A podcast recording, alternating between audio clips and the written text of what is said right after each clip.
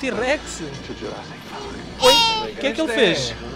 Como é o senhor que estava na sanita? Ele, não há problema, ele era um advogado, filho. Eram uns, eram uns veló. Serratas. Boa! Como é que se chama o filme? Ele, o Paulo, a pergunta não era para ti. Dinossauros. Não, Dinossauros o filme, é esse! Olá, bem-vindos ao VHS. mas ele sabe, ele sabe o nome do filme. É o. Os dinossauros. Qual é o filme dos Ele dinossauros? já, ele já respondeu, O não sei se já... Jurassic Park. Ah, bom! Ah. Então quem é esta voz que está co- connosco cá hoje, Paulo? Apresenta, é, apresenta é, a pessoa. É a voz do Leonardo. Olá, é. Leonardo, tudo bem? Diz, olá, diz lá ao- aos ouvintes do podcast.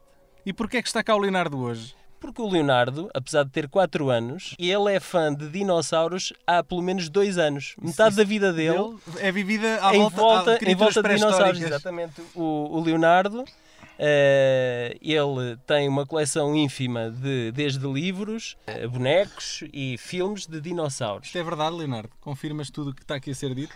Sim. Hum, qual é o teu dinossauro preferido? Ah, pterodáctilo. Mas tu há 5 minutos disseste-me que era o T-Rex. Ele mudou de ideias. Ele Mudou de ideias, gosta mas de o pterodáctilo- é uma boa escolha. Sim, ó, Léo, diz lá todos os dinossauros que tu conheces. Ah, T-Rex. Pterodáctilo. Pterodonte. Ah, Dali Dalifossauro. e mais. Acho que é Dilophosauro, mas pronto. E os que têm pescoço grande. ah, o Brachiosauro. Boa! Boa, filho. Estás a ver? Ele é, é mesmo doente. É um por- expert. Exatamente. E ele já viu. Passauro e o Triceratops e o Triceratops. Exatamente. Deve ser pai e mãe esses para aí, não? É. Qualquer coisa desse género. Bom, mas vamos então aqui voltar, ao- ao- voltar à nossa cena. O Leonardo vai ficar aqui sentadinho a ouvir-nos com muita atenção. Vamos ver, vamos ver.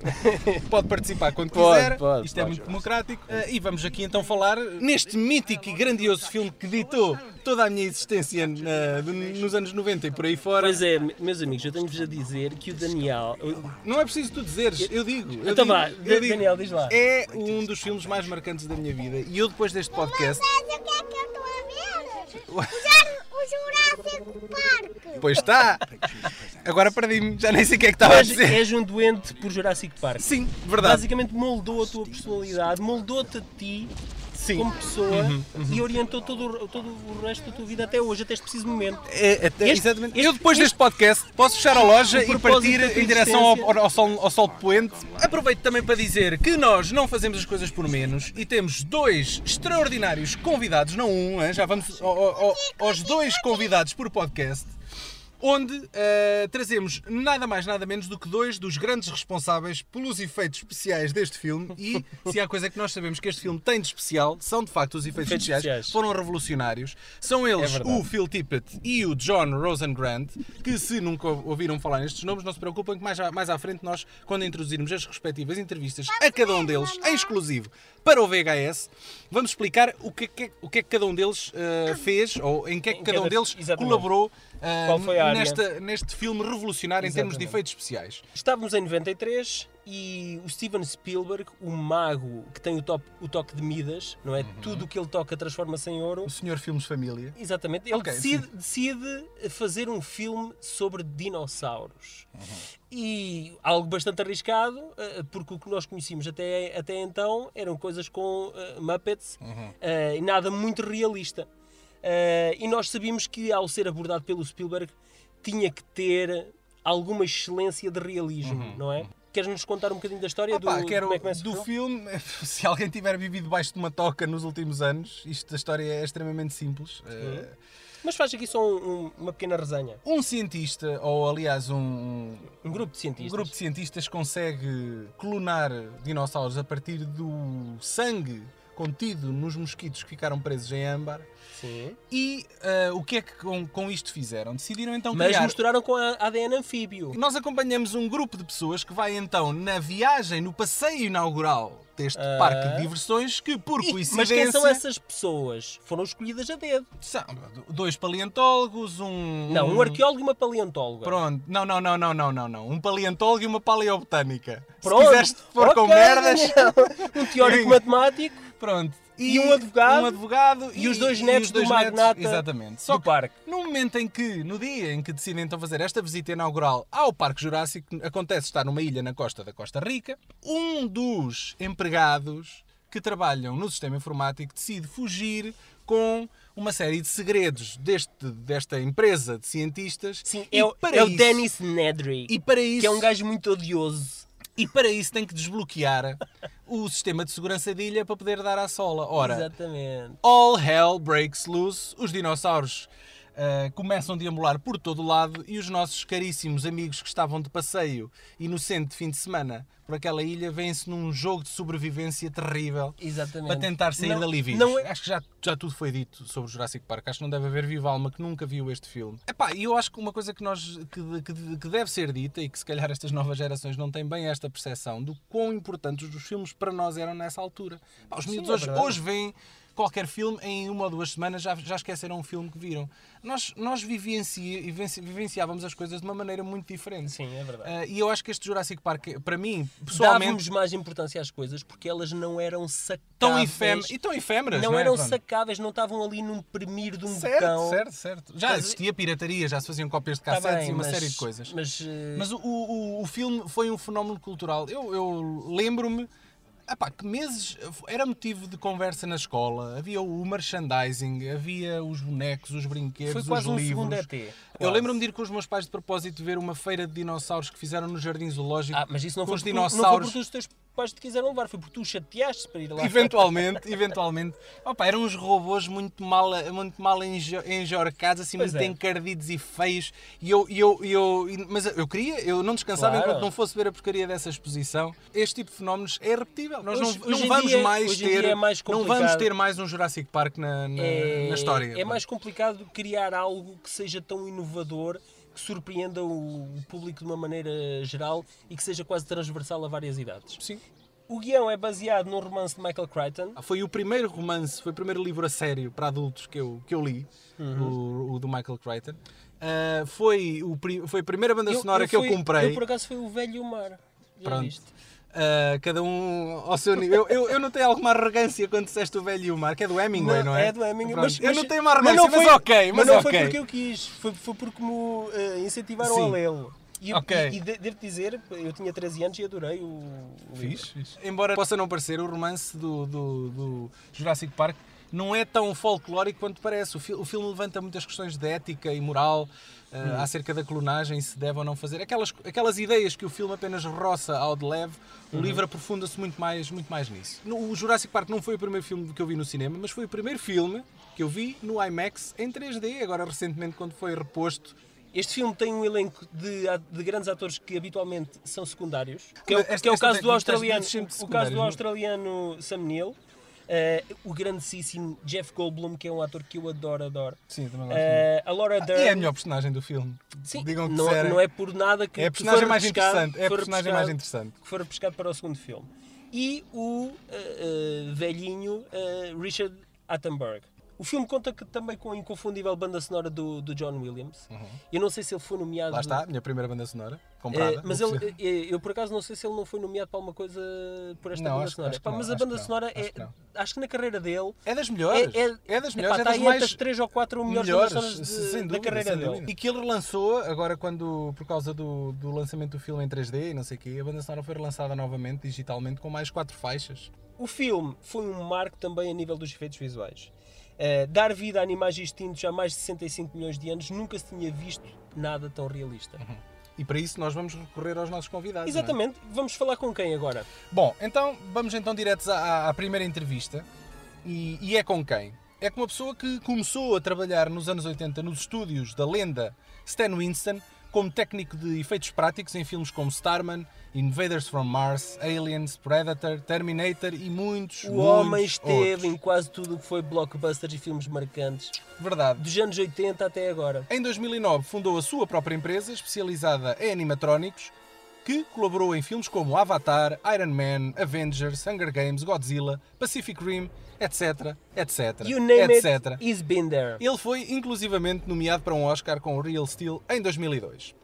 Parte da entrevista que fizemos com ele foi sobre, claro está, Jurassic Park, onde, entre muitas outras tarefas criativas, foi também o homem dentro do fato dos Velociraptors. Portanto, ele próprio foi um personagem É- neste filme. É intérprete.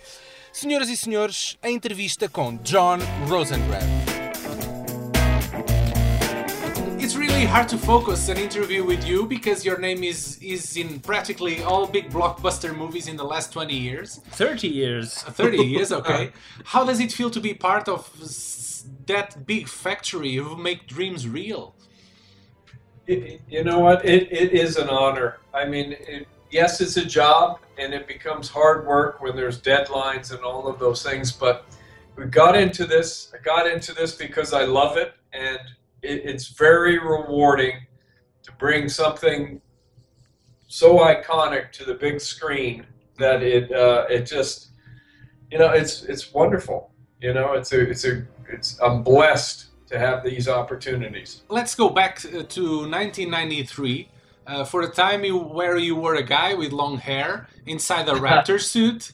uh, Yes. Is that the first thing that comes to your mind when people talk talks about Jurassic Park?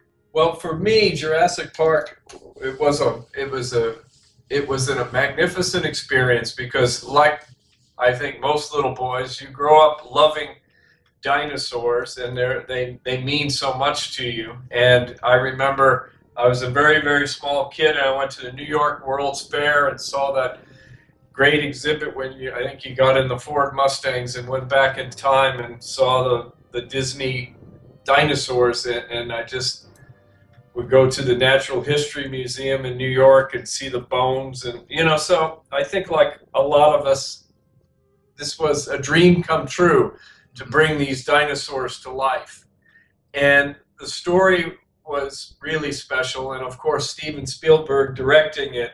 I mean, all these great things were lining up to, you know, to happen, and at the time we were trying to take the latest and greatest information from the paleontologists and make sure that the dinosaurs that we were making would be correct uh, you know to what they should be and of course you don't know what their skin looked like or their colors and all that but we were trying to bring the most realistic dinosaurs to to the screen and That, you know that whole discussion with feathers, no feathers, was already in the table when we were deciding Well, things. that was just starting to come about, and uh, I think at that point in time, that w- that was a little off the table. You know, not to put the feathers on them. There was discussion of that. By the third Jurassic Park, which I've had the honor to work on all of them, Mhm. then we started to put the spines on the raptor and kind of allude to it a little bit, but. I don't think anybody was quite ready for the feathers on the dinosaurs at that point in time. I, I've seen some uh, Discovery Channel documentaries where they put uh, raptors like a big chicken, and they are really not teeth. scary. Yes, it's like Chickens a with- velociraptor, but with teeth. with uh, feathers. It's not that scary, I can tell you. yeah, no, I, I, I agree. It softens them down. It becomes an ostrich, you know, with big teeth. yes. But, but what we did do is in the movement of these things and, and the way they performed and reacted, we wanted that quirky bird-like movement. You know, so we were studying, you know, reptiles and monitor lizards and birds and a- a- anything that could inform us uh, to, you know, do these things very realistically. And I was involved with a lot of the dinosaurs, but it just so happens I was also in those raptor suits and legs. So Uh-huh. I had to pay very close attention to trying to get those quirky bird movements and uh, bring that into the mix, Mhm. you know. So performance was also foremost in our mind because not only did they have to look good, but we had to make our animatronic dinosaurs and suits and all the things we were doing perform and be realistic and become characters. What, what do you enjoy the, uh, the most? To uh, uh, work as a puppeteer uh, or uh, do the mechanical stuff? You know, I cherish each role, and I feel very fortunate to be able to to you know go from concept to sculpting and painting. You know, and bringing the, the I mean, that was my art where I first trained. So that's my first love. But I always love performing and you know making characters out of it too. So each phase is very important, and, and there's a satisfaction out of all of them. You know, when you first finish a sculpture, you stand back and you look at it, and you have a sense of pride. Then you bring it to life with color and paint, and then you start to visualize, you know, what this thing's gonna gonna really look like. But then you have to figure out how it's gonna move and become a character that's going to captivate everybody. And whether it be the T Rex or the raptor or whatever animal it was, that it was the same philosophy for each one. Mm-hmm. With something like the T Rex, though, 36 feet long and several tons in weight, we also had to break new ground as far as mechanically how are we going to get this to move. And you have a uh, you know something that weighs several tons and you're trying to make it move but yet stop on a dime. You know it needed to whip its head around very quickly but then stop without it gyrating and having you know uh, Someone killed. someone killed but then also looking kind of fake. Like if you see a big machine move around there's that uh, inertia effect where it kind of wiggles and woggles around which we had to learn how to, to get rid of that. And we had uh, programs, potentiometers, and all these things built into our system of controlling this dinosaur so that head could whip around really fast but then stop on a dime and not wagga wagga wiggle around. And that took quite, uh, quite a lot. I have seen the movie maybe 30 or 40 times. I'm not sure. Uh, it's probably the most important film uh, in my life. Do you uh, notice little things you'd like to change, maybe? Well, I, I think as an artist, you always uh, see something you'd want to improve upon. And having worked on a few of these things, we would go back and we tweak something and, and change it. But overall, I'm very happy with Jurassic Park. I think it was groundbreaking, of course, for the CG effects, which everyone thinks about first and foremost, but it's also what we did animatronically, I thought was groundbreaking. Mm-hmm. And I think you know these films kind of miss having a little bit more of it there. I, I think just if nothing else, but to even if it was going to get replaced with CG, something to anchor the CG work into the real world. Dennis Muren and his team, I think they set a, a high watermark way back when that I, think sometimes it doesn't live up to that, you know, because they were they paid very close attention to inertia and weight and speed and trying to you know capture all of these things that uh, you know sometimes I don't know if it's lazy or if it's the video game influence where things that are huge start jumping around that are anti-gravity almost that but I think they did an excellent job of of realistically portraying these dinosaurs as you say a very important landmark movie Is it Legacy FX? Uh, your company, uh, uh, the legacy is from uh, the Stan Winston Studios. It, it is. It's Stan's legacy. You're carrying it on. I mean, I was with Stan for 25 years, so he was an important man in my life. Was w- w- it was a great school, and w- was he a great teacher? Stan was a great teacher. He's a great mentor. He uh, was a great businessman, and he was also a great artist. I mean, he had all those things going on for him, and he he understood about putting a team together. You know, as a kid, I would play sports, and you, you kind of you understand it takes a lot of players on the team to do their job right to make it happen. And Stan really understood that, and he nurtured that, and he helped us all grow into uh, becoming better artists and all around, uh, you know, guys that help become better filmmakers. Have you seen the the latest trailer of uh, Jurassic World? I, I just saw it. Uh, I did. I saw it t- this morning, actually. But I haven't seen any um, animatronics in the trailer. In the, this last trailer that was released, it's relying too much on CGI. Uh, what can Well, you tell we- us about your did, work? We did do a piece. I, I don't know if I'm at liberty to talk about it, but we did do uh, an animatronic uh, thing for the latest Jurassic. Just And one?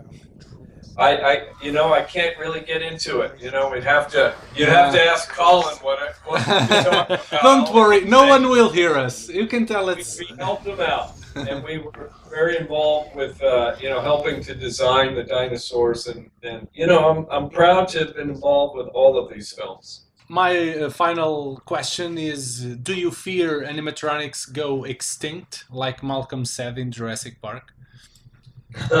It's hard to say. I mean, we're it's everything is morphing and changing. Uh, I think maybe some some of the animatronic aspects, you know, like for this last movie, we didn't build a big, you know, twelve thousand pound T Rex. They didn't didn't want to do that.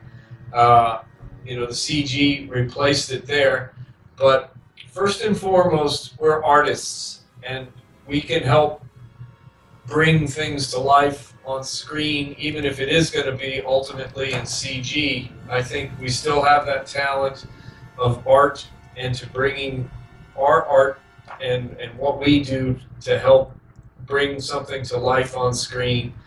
And you know, we've we've grown into other areas that are, are useful, as you say, you know, with the specialty, you know, suits and superheroes and different things that still need the artistry that we bring to, to film. Isto, meus amigos. John Um Rosengrant poço de informação, não é? De- Que nos- do, do backstage de deu- Jurassic Park. despendeu ali uns, uns minutinhos no, no seu próprio estúdio. A entrevista ele estava no próprio estúdios da, da Legacy Studios. Devia estar a trabalhar, o homem. Exatamente. E teve a bondade de vir E até ouvia computador para falar uns connosco. martelos e uns pneumáticos lá a bater, deviam E uns hidráulicos. a- a trabalhar em alguma criatura agora para o. Para o hum, O gajo disse que estava agora a trabalhar no novo X-Men. ah, sim. E mais qualquer ser uma eu já não- armadura já não me para o lembro. Wolverine, Para aí, as para aí. garras do Wolverine. Em 93, eh, Jurassic Park não foi o primeiro filme de dinossauros eh, que, o, que o Spielberg ajudou a trazer ao mundo. Eh, precisamente em 93 também, Um Dinossauro em Nova York foi um filme de animação onde os lembrava disso, um dos continua. dinossauros, a história é de um cientista que viaja no tempo e, e dá inteligência eh, aos, aos dinossauros e eles viajam com ele até, até a era moderna. Só que eh, na cidade de Nova York eles acabam por espalhar o caos eh, na cidade e, e este, este filme de animação acabou por ser uma, uma espécie de promoção da febre de dinossauros eh, nas faixas etárias mais novas e um piscar de olhos ao mundo perdido de Jurassic Park. O nosso segundo entrevistado é uma lenda da animação em stop motion. Foi, É sub- foi subcontratado pela Industrial Light and Magic para fazer a animação frame a frame de uma série de sequências da trilogia original do Star Wars e em breve ele vai nos falar disso tudo. E apanhou a revolução digital que foi o filme Parque Jurássico. espera, não, tu estás a esquecer também do Robocop. Ele foi ele que fez as sequências de animação do Ed Meu amigo, 209. se houvesse aqui tempo para dizer tudo, o Tudo que o que esta ele já gente fez, já fez. é foi. verdade, é verdade. Inicialmente, a animação de grande escala dos dinossauros seria então feita usando esta técnica, mas estávamos a entrar na década de 90 e os Exatamente. computadores tomaram E já conta. não, era, já, não era, já não era suficiente para, para o olho clínico do espectador. Este filme é, E sem, o- sem O dúvida próprio nenhuma. Phil Tippett acabou por sentir a necessidade dele próprio evoluir, senão estava extinto. É verdade. Apesar de, de- de- da stop motion, a animação em stop motion ter ficado caída em desuso, e ele vai explicar isso, isso mesmo, ele adaptou-se. E não te esqueças que ele ganhou um Oscar e um BAFTA pelos efeitos eh, visuais deste filme. O filme creditou como supervisor de dinossauros e comecei por aí mesmo, perguntando-lhe se ainda tem remorsos do que correu mal em Parque Jurássico. Não estando o Paulo disponível para esta entrevista, eu convidei a cartunista Carla Rodrigues para fazer a entrevista no lugar dele comigo. Também ela uma fã de primeira linha de Jurassic Park. Vamos então ouvir. So, Mr. Dinosaur Supervisor, uh, have you got over that terrible, terrible irresponsibility and all those deaths you caused in Jurassic Park? Yeah, I definitely got over it. I can thank the fan base for uh, complaining so much. So, Jurassic World, I'm not a I'm not a dinosaur supervisor. I've been demoted to being a dinosaur consultant. it's well known you came to this project to do stop motion animation but computers kind of uh, renegade this uh, art from movies uh, were you scared or worried when this, this uh, revolution happened Well, I, I've been friends with Dennis Muren for years, so I, I was well um, you know, uh, aware of what was going on with computer graphics at ILM. And Dennis's first foray into it was with the Stained Glass Man and Young Sherlock, and then you know they did the Abyss and Terminator 2. And at that point in time, it was uh, you know certainly a really great technique for doing kind of otherworldly, hallucinogenic kinds of things. Uh, but they weren't quite sure if they could really pull off, you know, actually doing uh, flesh and blood characters. And so we, yeah, we actually got into doing uh, Jurassic Park conventionally. In fact, we did the um, animatics uh, for the show with stop motion characters, and we laid out, we did drew out storyboards, and then we filmed the two big set pieces, the the uh, Tyrannosaurus paddock and Raptor kitchen, and they, we used that as our pre-visualization tools on the set. But while we were doing that, um, ILM was was experimenting with how far they could push uh, the computer graphics, and Dennis Muren thought that thought that they could pull off doing some wide master shots with herds, like the for the you know Gallimimus stampede and uh, they just kept pushing the camera in closer and closer and closer, and it was, the images were holding up. And then they did this one big test uh, with the Tyrannosaurus walking through a meadow, and took that down to Steven, and, and that was So on it. The, the DVD, there's that's that clip of the the T Rex walking. Yeah. Um, but you had all the, that experience with animal behavior and movement, right? Yeah, well, at that point point in time, there were not that many computer graphics animators out there, and most of the computer graphics people really hadn't had a great deal of experience uh, making movies.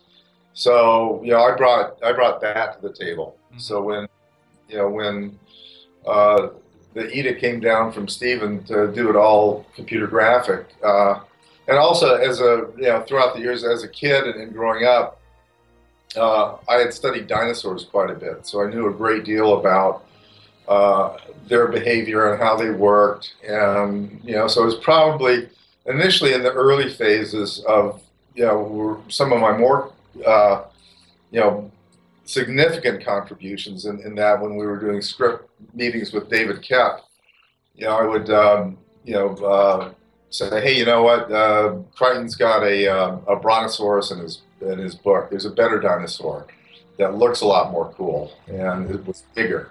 And so they went, it went with that. We changed that out to a, a brachiosaur. And then they were going to have the stampede was going to be the, with these duck-billed dinosaurs that were going to look kind of silly.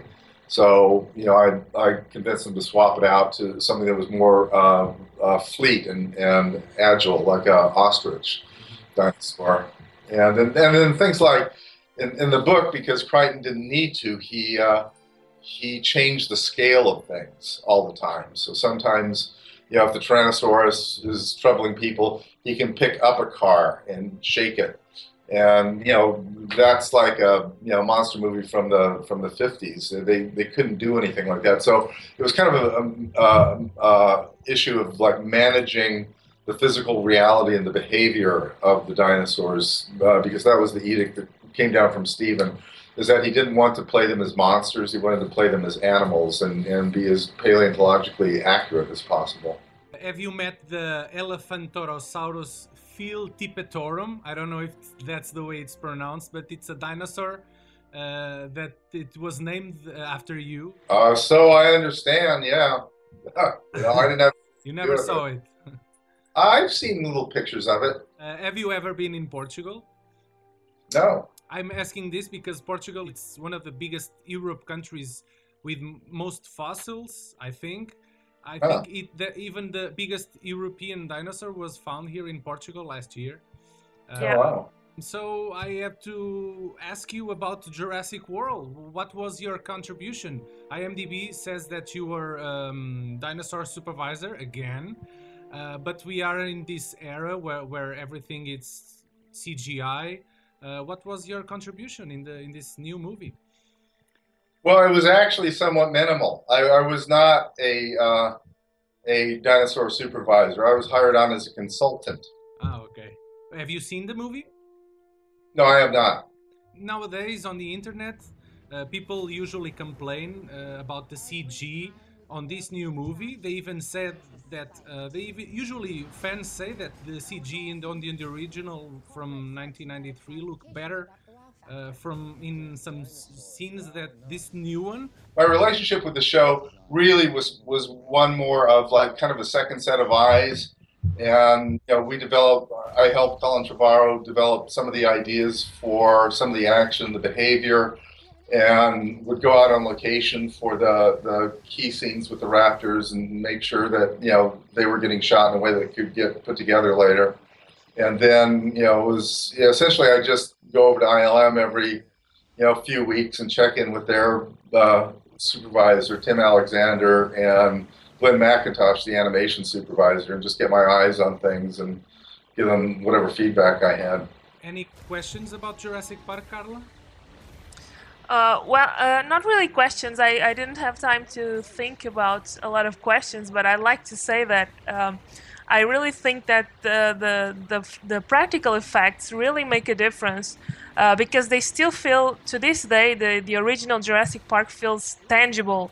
The dinosaurs really feel alive, and it's, it's something amazing. It's, it's an incredible sense of wonder that I think um, newer movies can't quite replicate but I'm hopeful for Jurassic World, so I'm I'm excited to see the movie, and also uh, I'm excited to see how how the Indominus Rex will work, because since it's it's a fictional dinosaur, right? So I suppose um, imagining a, a behavior for it and the movement, uh, it must have been a challenge.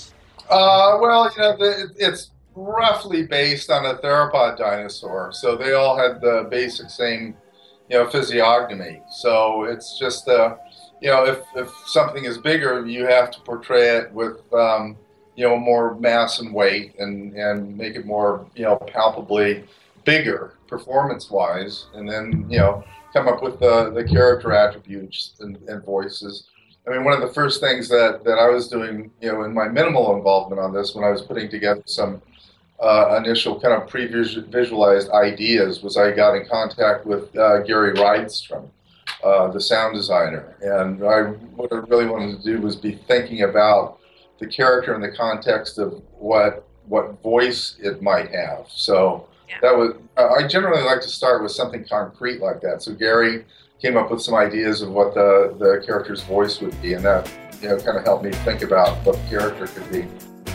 Estamos na Grande reta final filme. deste, Ele- deste ele- podcast. Ele, parece quase um, um Leonardo da Vinci, este novo look dele. É, é isso, Não é, é? isso. É uma espécie de Pai Um Natal. mestre, é um um mestre. Yoda. Ensina-nos tudo, Phil. Ele, ele, ele, ele tem todo o conhecimento. Desta vez optámos então por guardar as sequelas de Jurassic Park para um futuro Um podcast. podcast, Isto sim. porquê? Porque temos, mais uma vez, uma entrevista e desta vez não é um técnico, é sim um ator ou atriz do segundo Jurassic Park, ou seja, o Mundo Lost Perdido, World, Lost sim. World. E vai estar cá connosco a falar no nosso pró- próximo podcast, por isso vamos guardar o Lost World e o Jurassic Park 3 para ser comentado num próximo E uma, podcast. e uma pequena antevisão do que, do que poderá ser o 4. E, e deixar aqui eh, o muito obrigado ao Steven Spielberg por ter mudado a minha vida um bocadinho naquele verão de 1993 e mostrado que o cinema podia nos fazer sonhar mais alto Daniel. e acreditar numa outra realidade onde dinossauros e seres humanos viviam Tu, apesar, em harmonia. apesar de estares a ser irónico, eu sei que tu acreditas precisamente em todas as palavras que tu Meu amigo, estás a dizer. eu nunca disse nada mais verdadeiro do que isto estou aqui a acabar de dizer. Tu és tão geek. Só um bocadinho. Meus amigos, obrigado por estarem aí. O Leonardo voltou! Olá, Leonardo! Leonardo, diz, diz tchau, tchau. Como é que chama-se os dinossauros que têm pescoço pequenino? Os que têm pescoço pequenino, filho? Chamou-se Paulo Fajardo. Adeus! Tchau! Obrigada por estarem a ver e a ouvir o VHS! o VHS.